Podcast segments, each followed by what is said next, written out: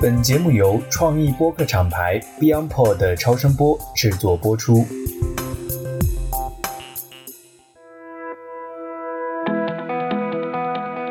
各位听众朋友们，大家好！在抖音之后呢，我们这期节目来到另一个高关注度的内容平台——小红书。在去年上海疫情期间呢，我们曾经录制过第十一期，真诚分享的小红书如何孵化未来品牌。那这期节目呢，也一直是我们频道里最受欢迎的 Top Three 的节目。而在疫情过后，尤其是今年以来，小红书平台迎来了肉眼可见的用户破圈增长和持续加快的商业化进程。根据平台提供的最新数据，小红书大盘的日均搜索量已经突破了三亿，日均的笔记发布量也突破了三百万。而在商业侧，在 KFS，也就是达人营销平台蒲公英、信息流和搜索投放平台聚光之外呢，小红书也通过与阿里合作的小红新产品，在尝试打通种草前后链路的效果验证。可以看到。随着广告主持续投放的加大，小红书广告体系呢也在不断的升级。平台、品牌主、营销机构关于小红书营销的方法论正在逐步拉齐。那么在当下，小红书还有哪些新的玩法，或者还有哪些被人忽略的板块？这构成了我们今天的议题。我们的观点是在公认的种草平台这一概念下，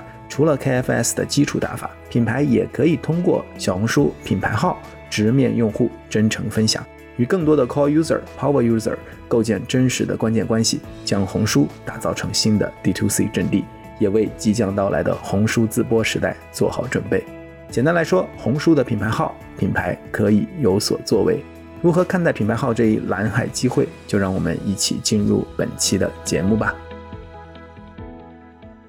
各位听众朋友，大家好，欢迎来到最新一期的 DTC Lab。那在前面几期我们聊过抖音之后呢，这一期我们想重点聊一下小红书。那这次呢，我邀请的是我们应天下的红书事业部的负责人宇翔。宇翔跟我们的听友打个招呼吧。大家好，我是宇翔，是应天下红书团队的负责人，也是一个非常长期的，大概有七年时间的这个红书方面的从业者。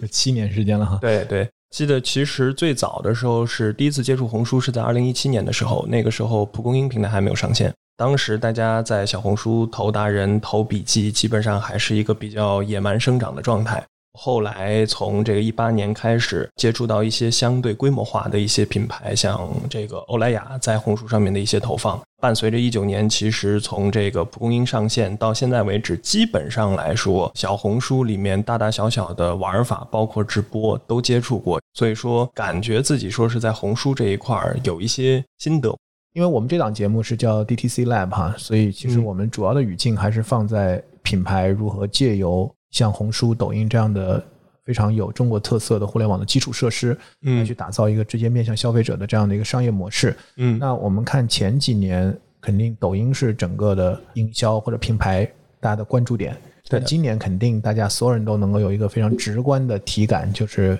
大家在红书上的投资在非常大的增加。你怎么看？就是红书这个平台的价值发现，尤其放在 D to C 的这样的一个语境下。嗯，其实从我的观点来看的话，红书这个平台它目前商业化应该是也已经基本上到了这个下半场的这个状态。就是说，今年其实红书也在扶持自己的一些明星的这种主播，比如像董洁，他带货一场的这个数据，在红书整个的这个商业水平当中，算是一个不错的水平。那么在这种情况下的话，你可以明显的看到红书呢，它在不遗余力的去完善它的这种商业化的基础设施。那最终的这个目的，其实是为了能够更好的去完成它这个店铺内的这种闭环。那么，为了让大家在更多的投资去放到侧重到小红书上面，那么他也在去年的时候推出了这样的一个小红星的计划，就是说我们在通过蒲公英和淘联能够一起去监测到这篇笔记它所带来的这个流量到店到底是什么样的情况。那么从各个方面来讲，其实红书都在去渴望说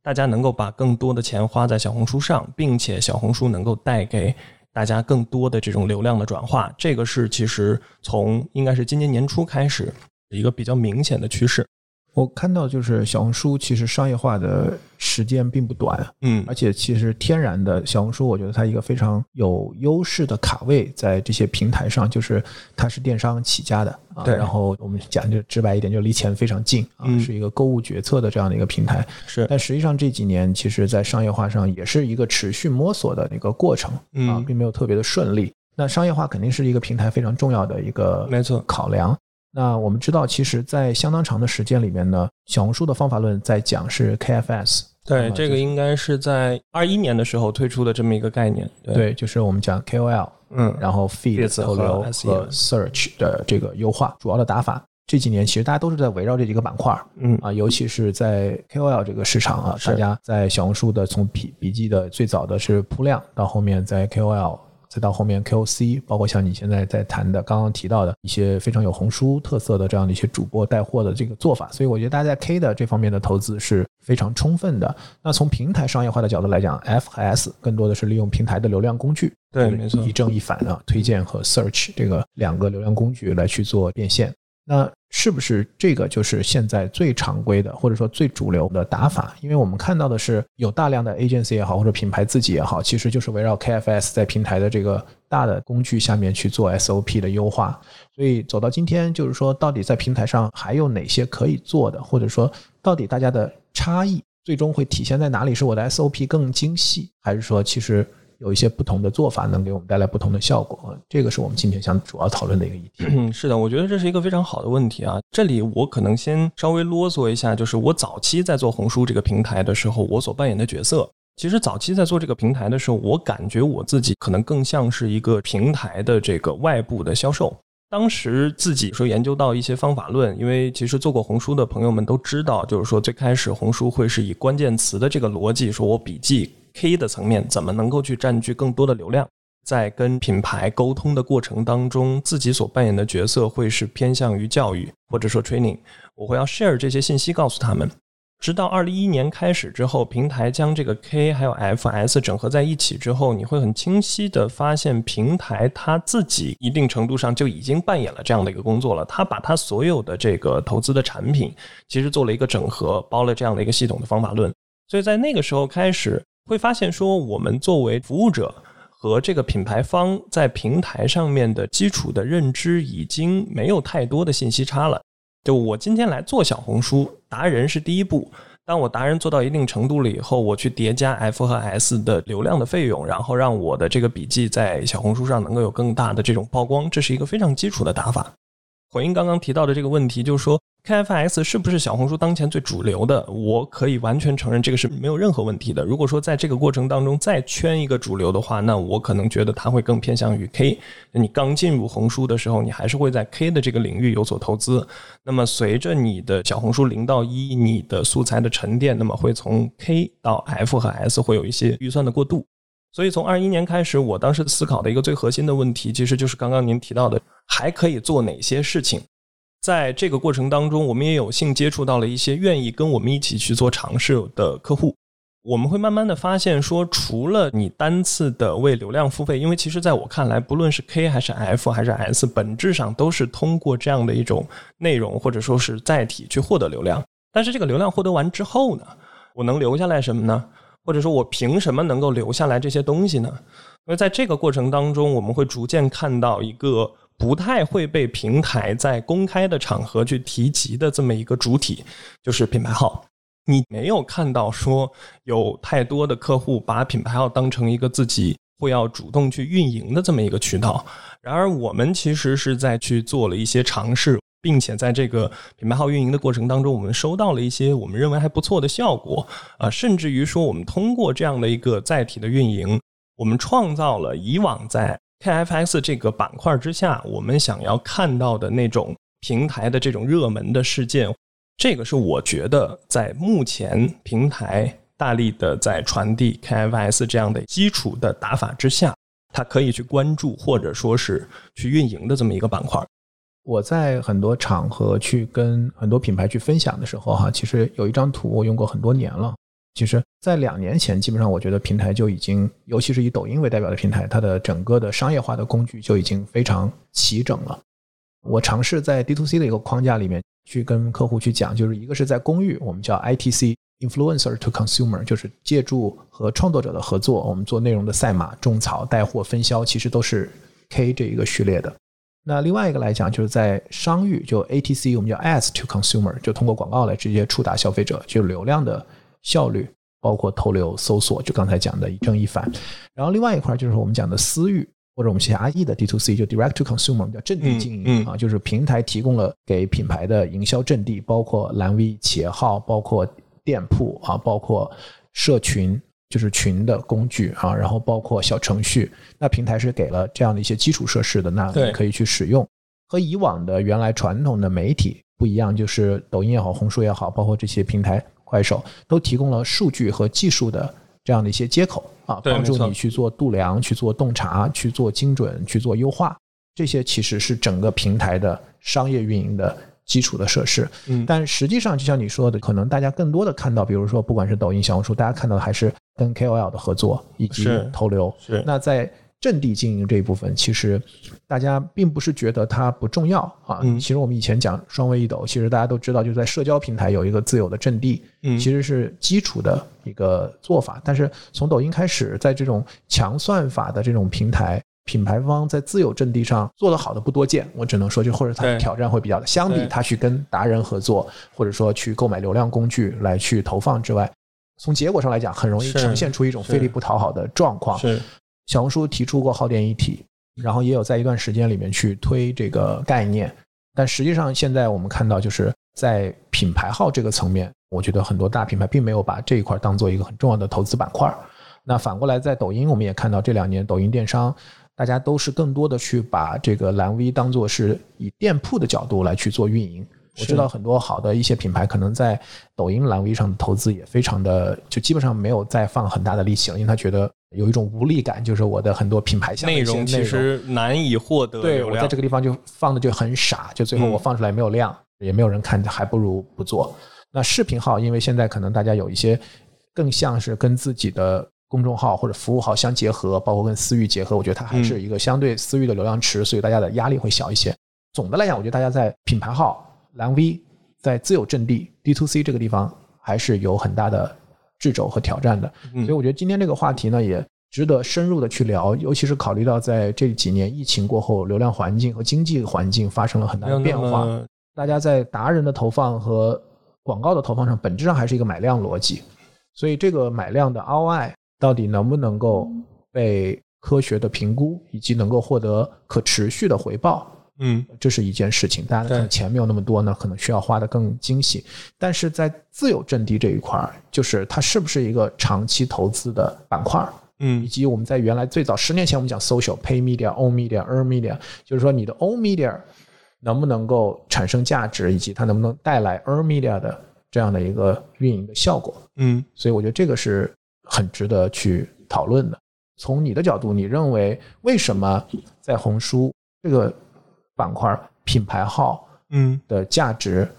被低估，或者说没有那么多的投资啊显现在市场上，以及这样为什么它其实是有一个很大的机会？其实早期的时候，我在接触到 returner，或者说我们行业会讲啊品牌号运营或者蓝 V 的运营就叫 returner。我们当时有一个观点是说，这个品牌号运营怎么可能做得好？就是我在讲一个自吹自擂，或者甚至于说自卖自夸的这样的一个商业信息的时候，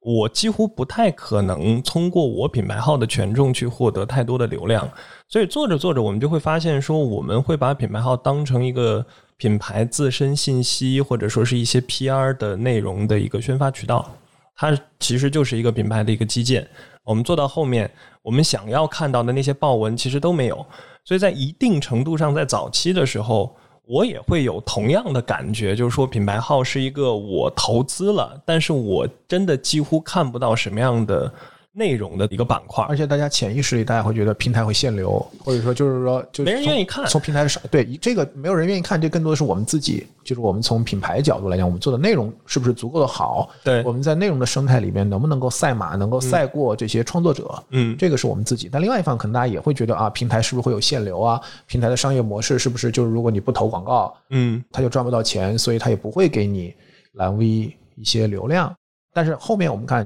可能平台说我是没有限流的，我其实也是公平对待的，甚至耗电一体我也鼓励品牌去做内容，但实际上最后效果都并不是特别好。所以你接着讲，就是说这是一开始的这个阶段，大家从主观和客观的角度会有一些 concern。那我会发现说，其实对于大家做自媒体账号上面的内容的最大的一个困境，其实来源于说我没有好的创意。或者说是我想不到太好的内容，或者说我想到的只是我认为好的内容。在这种情况下，我们会把我们自己的眼光从我们自己产出内容，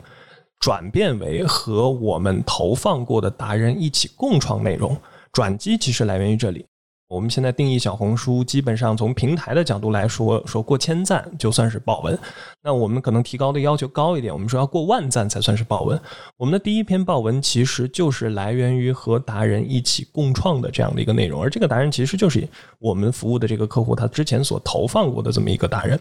所以我们当时会发现说，哦，原来我们用。平台的力量，或者说平台所赋予我们的这些 ITC 的主体和我们这个品牌号相结合，一是能够去获得更好的流量，它能够去跟我们一起 brainstorming 出一些更有趣的内容，这是第一个部分。第二个部分来说的话，它还可以帮我们降低在这个账号运营过程当的成本。也就是说，我们发现了能够去用不太多的这种预算，能够做出好内容的这样的一个基础运营的这样的一个密码。那么在这种情况下，你会发现说，品牌号有了在这个流量赛马、这个流量池当中的竞争力。但这个竞争力其实它来源的不是说我们本身就是我们的运营同学，或者说我们的创意几个人的脑子。那么在这个环节当中，和 ITC 最大的一个趋势就是，我买的是它的内容。我并没有直接采购它这个渠道的流量，所以说它的成本也会有下降。对，因为呃，我们在讲 ITC 这个概念哈，因为可能有些听友不是那么熟悉，就是我们讲 DTC 是 Direct to Consumer，然后 ITC 是是 Influencer to Consumer，所以 ITC 讲的更多是跟达人合作。宇翔刚才讲的那个逻辑就是说，我们在跟一个达人合作的时候，其实它有三个价值啊，一个是它是一个 Content Provider，他自己制作内容；第二个来讲，它有它的个人的背书。就是它的背书的一个价值，是第三个来讲，就是它的私域的流量，它自己有自己的流量的这样的一个价值。但是，当我们如果跟它在纯内容层面合作，就不是把它放到一个 ITC 的语境里面，我不需要它发布。我们在内容共创上，那其实这个时候我们更多就是是一个纯内容的一个合作。对对，这个是我们在这个运营的过程当中发现的第一个，我们可以去创造爆文的打法。在当时我们那个语境下，看来这个算是我们的一个秘籍了。然后除此之外的话呢，第二件事情就是你会逐渐发现，当你有了足够多的，或者说是这个足够多，没有大家想象当中那么多，可能就三五个，甚至于说有十来个，这样愿意帮你去长期的产出内容的这些 QC 或者说是达人的时候，你会发现你们可以创造一些比较有趣的，在平台上面可能会引发自传播的这样的一些。事件或者玩法，我举个例子，就是我们在二二年服务安慕希这样的一个品牌的时候，我们会跟达人一起 brainstorming。安慕希这个品牌它有一个非常有意思的特点，因为大家可能多多少少都听过它的那句 slogan 叫“万物皆可安慕希”，它会用自己产品相关的这些元素去设计非常多有意思的周边，而这些周边真正从设计被生产出来的占比可能只有十分之一。在安慕希的这个素材库里头，有非常多的这种，就是应该讲叫废弃的这种飞机稿。那我们在发现有这样的素材之后，其实就把这个素材和达人进行了讨论。那我们达人其实从这些素材当中筛选出来了一些他们觉得比较有意思的这种素材，我们就把它做成了一个效果图。这个效果图其实在节目的后续的 show notes 里面也会有。所以说。这个效果图剖出来之后，我们当时选了大概三个 option。我们跟这个品牌号的粉丝讲说：“你希望获得这样的周边吗？你觉得有意思吗？你觉得这个周边是不是应该被生产出来？你觉得哪个应该被生产出来？”所以我们当时给了三个 option。最终，小红书的用户选择了这款拖鞋。在生产的过程当中，大概有一个月左右的时间，我们就定期的去分享说这个菠萝拖鞋生产的过程，包括一些达人自己，因为。这个达人也参与到我们的共创过程当中来，所以说他也会去试穿打样出来的产品，通过他自己的渠道，或者说是帮品牌同步的去贡献他的内容。在这个过程当中的话，就吸引了非常多的这个粉丝在蹲守。你这个薄拖鞋到底什么时候生产出来？大概有一个月左右的时间，我们生产了一万双。当时我们觉得说，这个既然生产出来了，而且也是大家所选择的这么一款产品，我们到底怎么用好它？我们当时为了跟电商有联动，去推广安慕希的一款刚好是菠萝的这样的一个新品的牛奶，我们其实给了一个机制，特别简单，买三提安慕希送一双菠萝拖鞋，大概一个星期左右的时间，一万双就清空了。通过这样的案例，你会发现，我们其实可以在平台上去调动非常多的这种愿意参与到品牌的建设，或者说是像我之前提到的，这其实就是对于品牌或者产品的一种众筹。我发布我的观点，或者说我为我自己所设计出来的产物所买单的这么一个过程。我认为小红书是在可能相对于其他的平台来讲。它的这种物本位的属性带来的这种消费者的参与品牌建设的这种意愿度最强的这么一个平台，我觉得这个还是很有启发和共鸣。大家其实都应该听过，就小红书有一个叫 idea 的方法论，嗯，就是四个单词是 insight、define、expand 和 advocate。小红书是一个很强调就是以产品洞察为营销的先导的这样的一个平台，就是你可以在产品的这个概念的创想的呢，设想的这个阶段就可以来去做概念的测试。没错，你刚才其实给的这个案例就是在做这样的一件事情，就是说怎么让消费者真的能够参与到这个品牌的这样的一个创建中来。那以前的 social 平台更多是我们品牌做了个活动，我们有个 hashtag 一起来，嗯，在这个双井号的话题下面一起来去玩玩一些梗，玩一些文案，嗯。但是小红书像你说的是物本位的，所以他家品牌可以非常直接的去讨论这款产品，去讨论产品。啊，因为这个地方就是一个购物决策的一个平台，就是让大家看到有意思的品，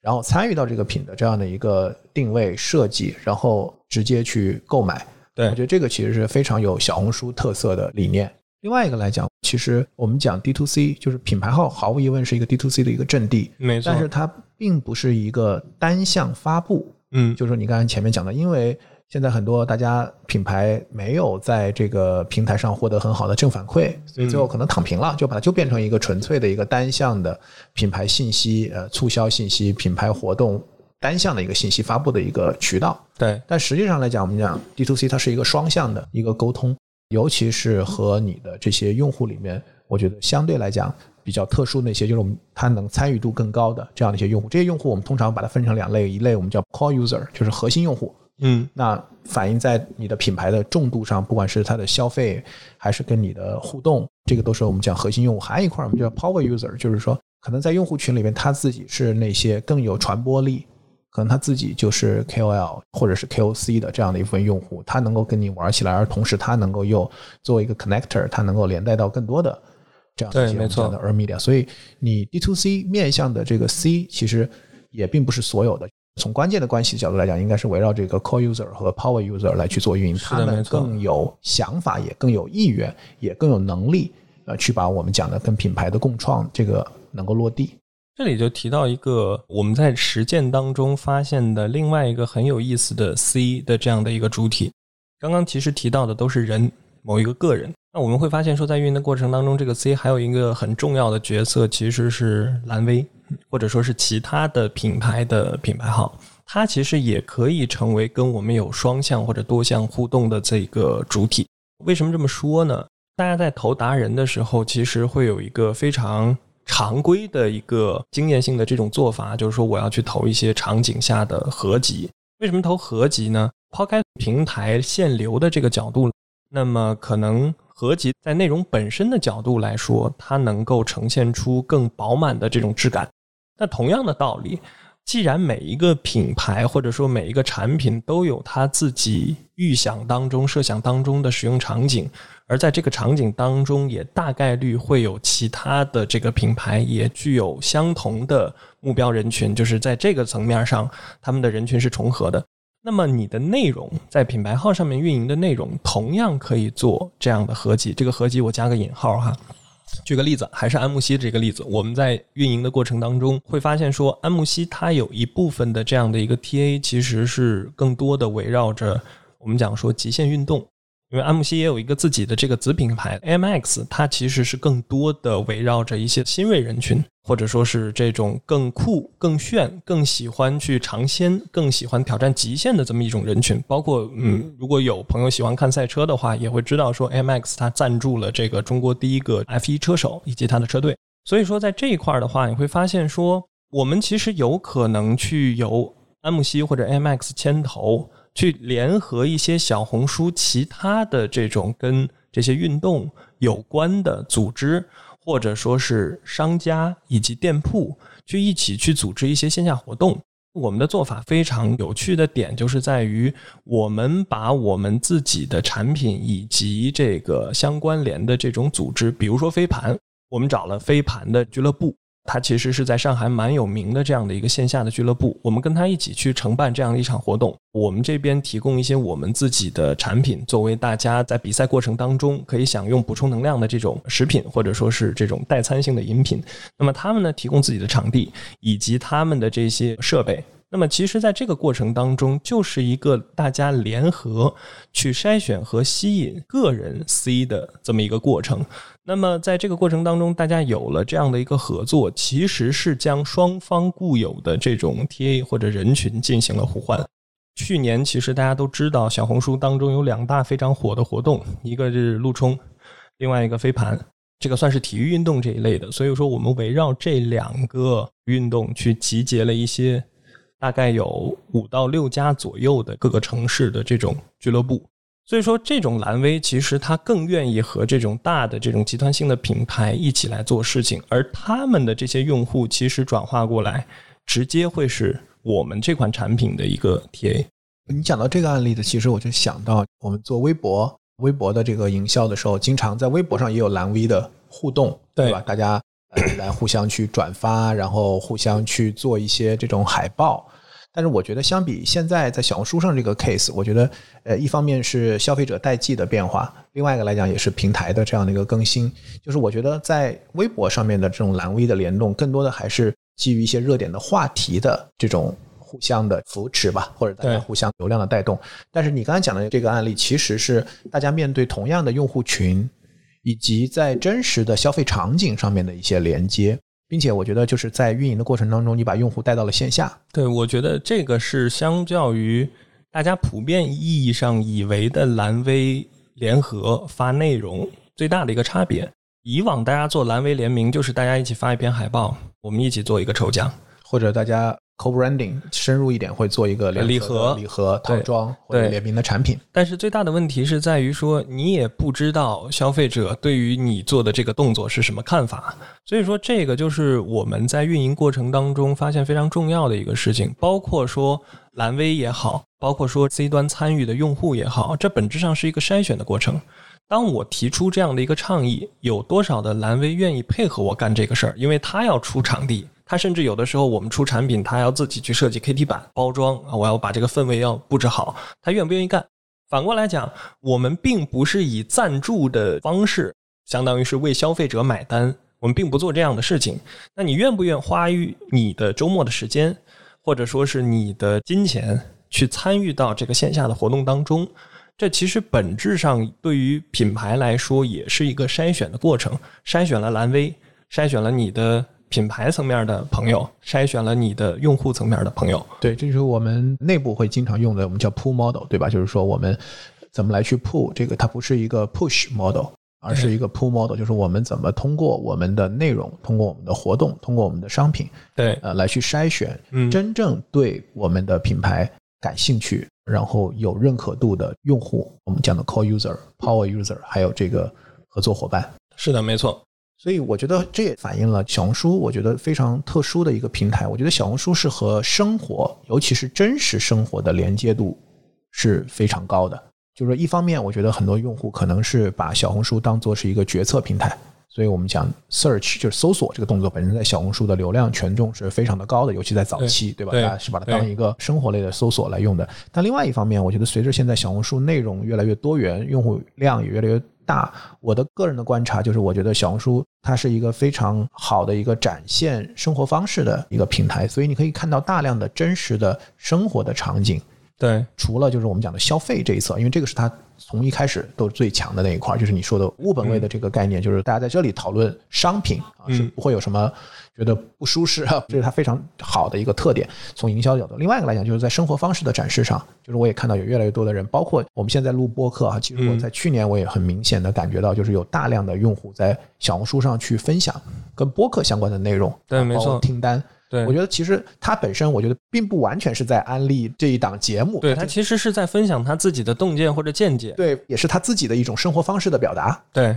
对吧？就跟他读书啊，对像你说的玩飞盘，其实本质上是一样的，就是这是他的生活方式的一部分。对，所以我觉得这个也是小红书在营销上，我觉得特别重要的一点，就是说，如果你把它也是当做是一个图文，包括现在也有视频、也有直播，也是一个信息的分发的渠道的话，它只不过多了一个信息分发渠道，嗯，它的人群会有一些差异之外，我觉得更大的就是说，它不是一个单纯的信息分发，它其实是一个生活方式的呈现，并且借由对生活方式的探索，再去和用户产生这种双向的这种沟通和互动。对，我想补充的一个观点是在于，回到我们节目刚开始聊的这个主题，我们讲 KFS，我觉得品牌号它一定不是和 KFS 相矛盾或者说是独立的主体。那么，我们更希望看到的是说，我们在做了既有的红书赋予我们这些基础设施所能够做到的投放或者说是运营的事情之后，我们在这个过程当中沉淀下来的我们的资产，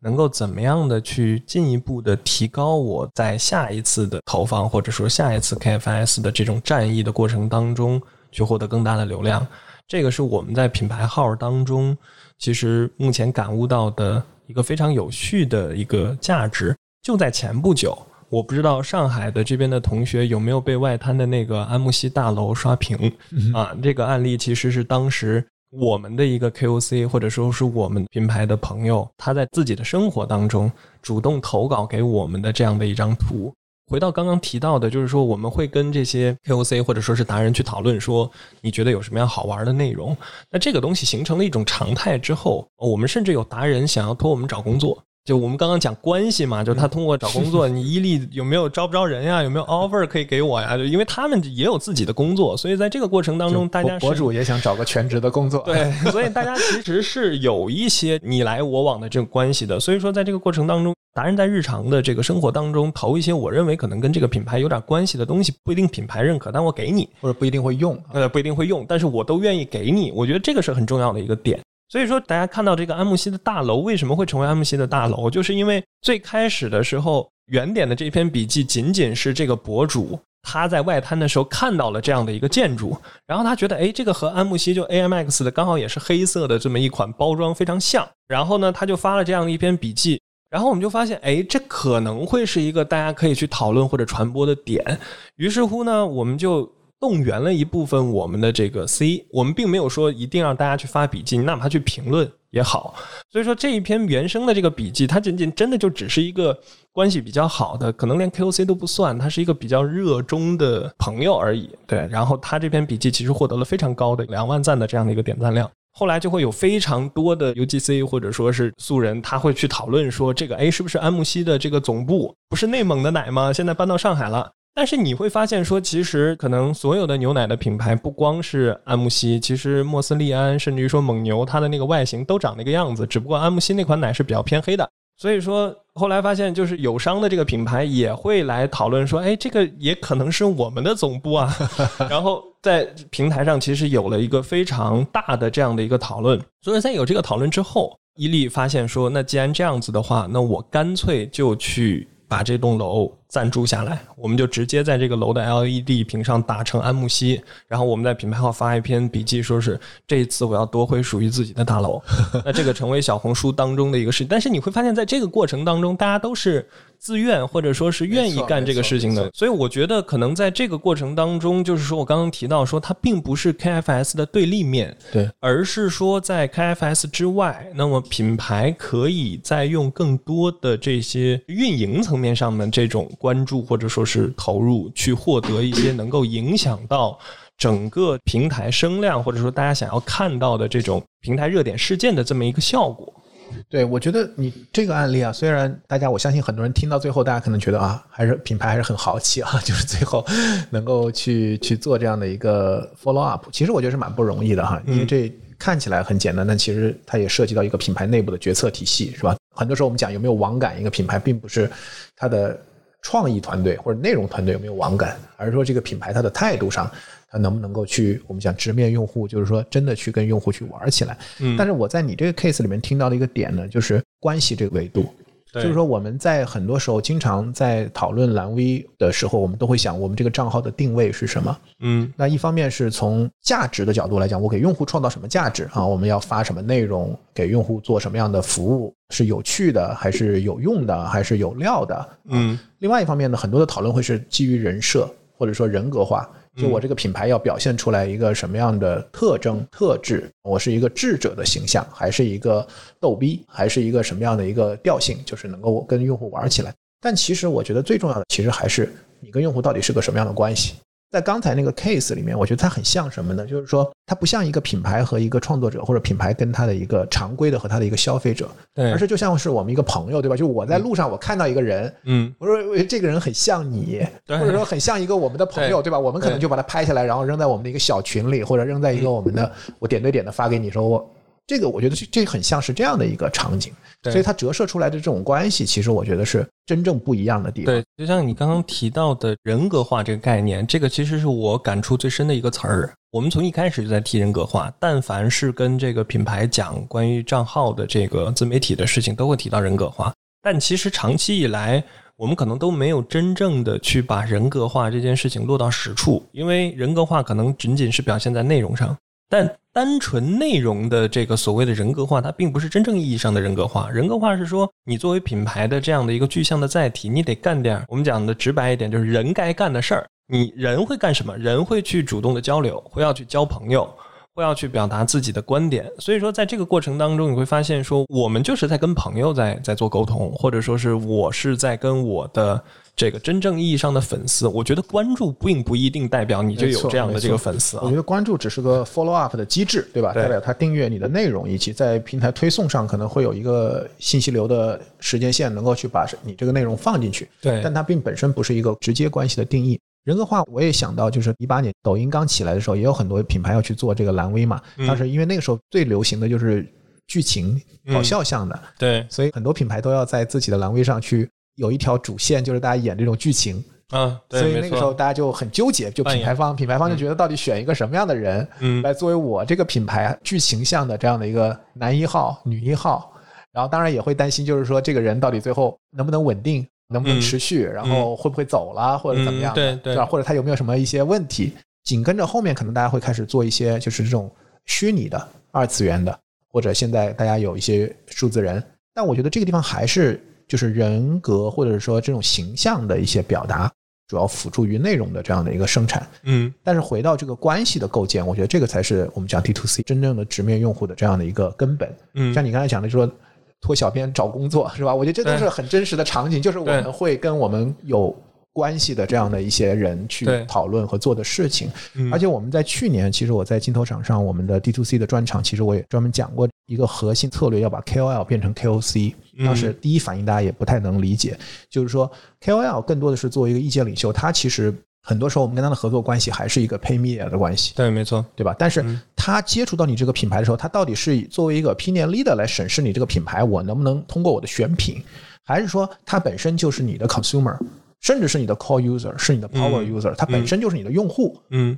他了解你的品牌啊，嗯。他熟悉你的品牌，他跟你的品牌有过直接的关系，我觉得这个是完全不一样的。嗯，所以我觉得品牌在 KOL 的投资上，其实也应该从短期的或者 campaign base 的这种媒介的投放，嗯。要转向跟一些真正和自己调性、大家双向理念认可、能够长期发展的这样的一些关键用户建设和发展。是的，是的，而这个其实是需要花时间的。另外一个，我觉得就是你刚才讲的对立关系的问题，就是说到底 KFS 作为一个主要的投资，我觉得它可能更像一个短期投资，对，但是 O Media 或者说 D to C 的阵地，它其实是一个长期的一个投资。那这两个投资之间到底能不能联动起来？就如果你能够把 KOL 的投资或者说流量的这样的一个投放用得好，它其实应该有一个长尾的效应，就是能够沉淀更多的东西。嗯而这些沉淀的东西，其实在品牌号上应该是有一个放大的。作用，或者说是持续存在，并且进一步去赋能杠杆、加杠杆的这么一个作用。对，就是说在单次的 campaign 里面，它可以是一个放大器，嗯然后从长期的角度来讲，它可以是一个更长尾的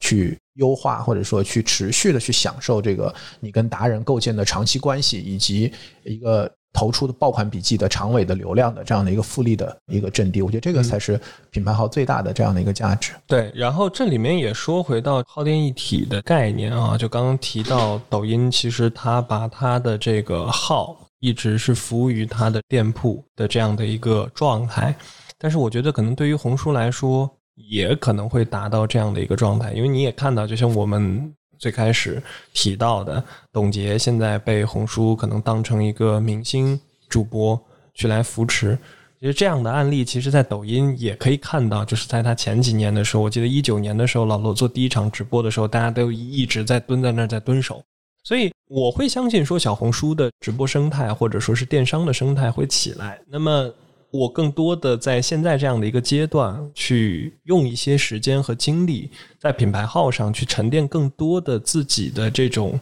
粉丝，或者说是我的关系资产。那么它的好处其实是在于说，当我真正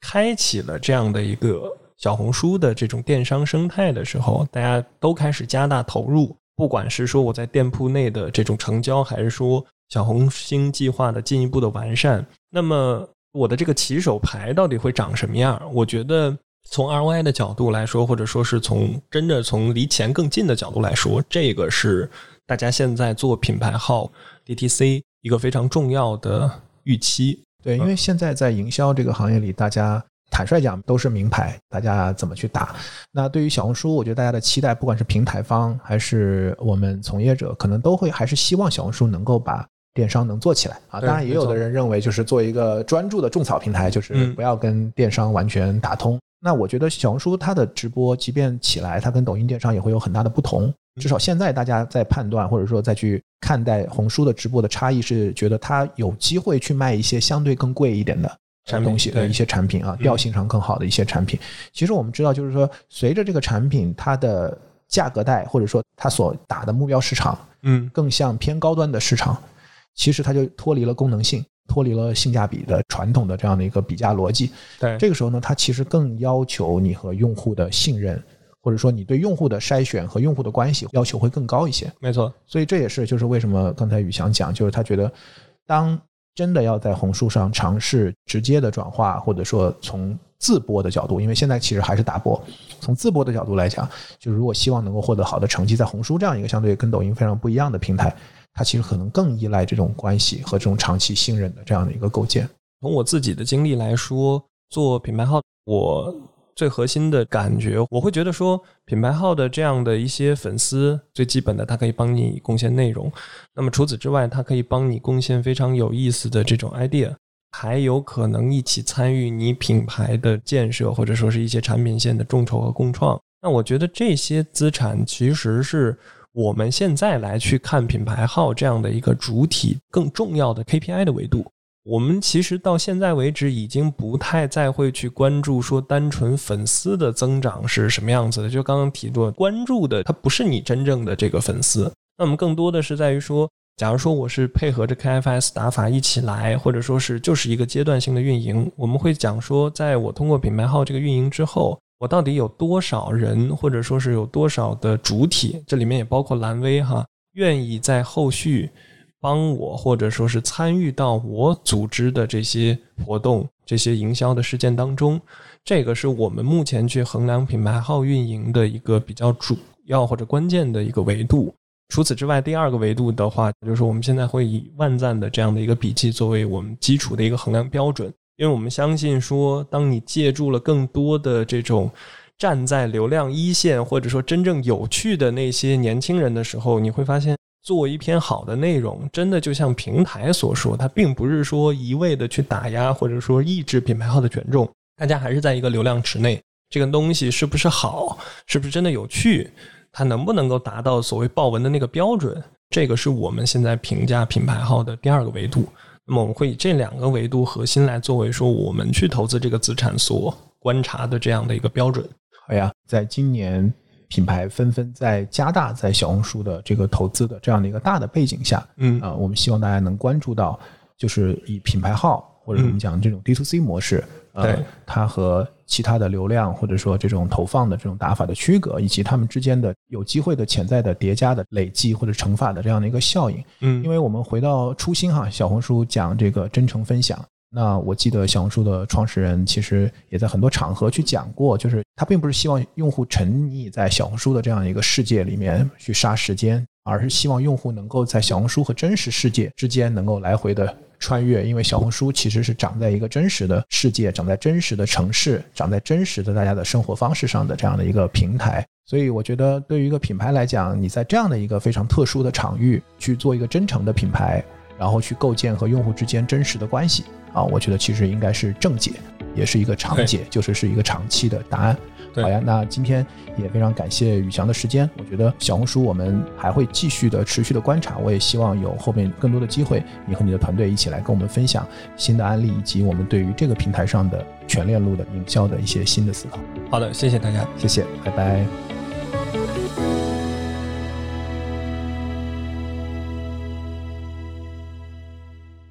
我们的节目成立了听友群，来自苹果播客的听友可以直接加我们小助理微信 Beyond Pod 二零二一，全部字母小写